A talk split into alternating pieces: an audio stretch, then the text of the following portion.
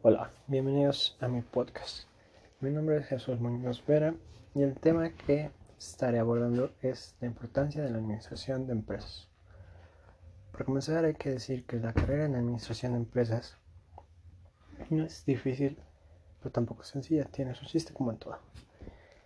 Y pues bueno, te voy a tratar de explicar esto a través de un ejemplo. Y pues supongamos que abres tú una empresa. Y la abriste.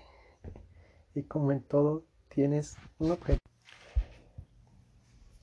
Como te decía, tienes unos objetivos y unas metas a cumplir en tu empresa.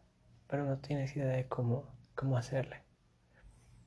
Es aquí donde entra el administrador, ya que es de vital importancia cuando se trata de gestionar los recursos y liderar los talentos humanos.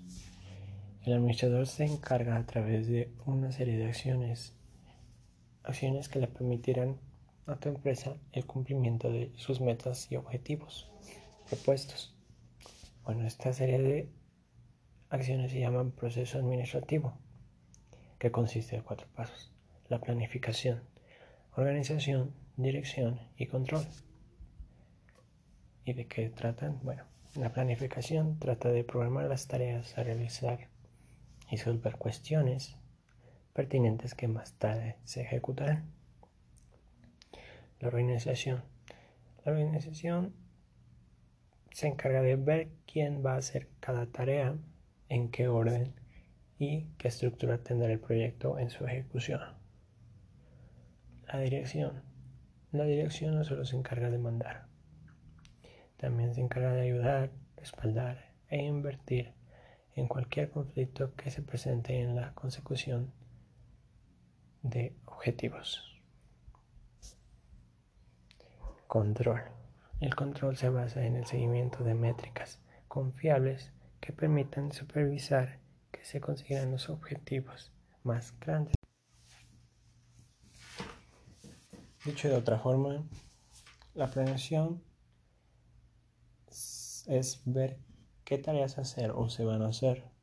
La organización es quién va a hacer estas tareas. La dirección, ver que estas tareas se hagan conforme a lo dicho.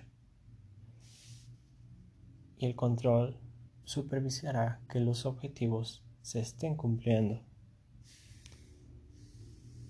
Para acabar, el administrador debe tener la capacidad para tomar las decisiones que orienten efectivamente a la empresa y utilizar los recursos que posee eficazmente para alcanzar los objetivos y y así que la empresa sea una empresa con competitividad. Bueno, hasta aquí mi podcast. De mi parte es todo. Gracias por escucharme.